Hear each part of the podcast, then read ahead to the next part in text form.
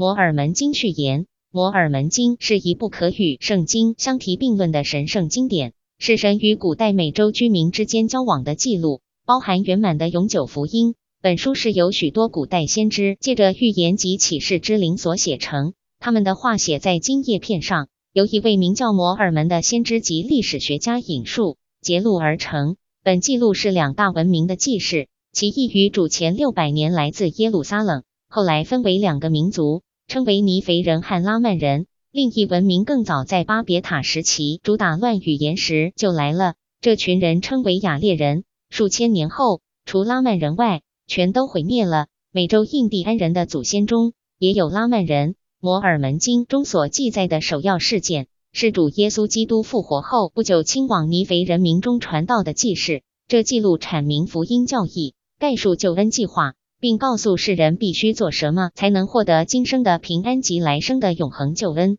摩尔门完成其著作后，把记事交给他的儿子摩罗乃。摩罗乃加了一些自己的话，并把叶片藏于克摩拉山。一八二三年九月二十一日，同一位摩罗乃以荣耀复活之身向先知约瑟斯密显现。只是有关古代记录的事，即此记录必然会译为英文。这些叶片于适当时期交给了约瑟斯密，他借着神的恩赐和能力完成翻译。如今，本记录以多种文字发行，是一本增添的新见证，见证耶稣基督是活神的儿子。凡归向他并遵从其福音律法及交易的人，就可得救。先知约瑟斯密谈到这本记录时说：“我告诉过弟兄们。”摩尔门经是全世界最正确的一本书，也是我们宗教的拱心石。人若遵循其中的教训，比遵循任何其他的书更能接近神。除了约瑟斯密外，主还让另外十一人亲眼目睹金叶片，作为摩尔门经真实性及其神圣性的特别见证人。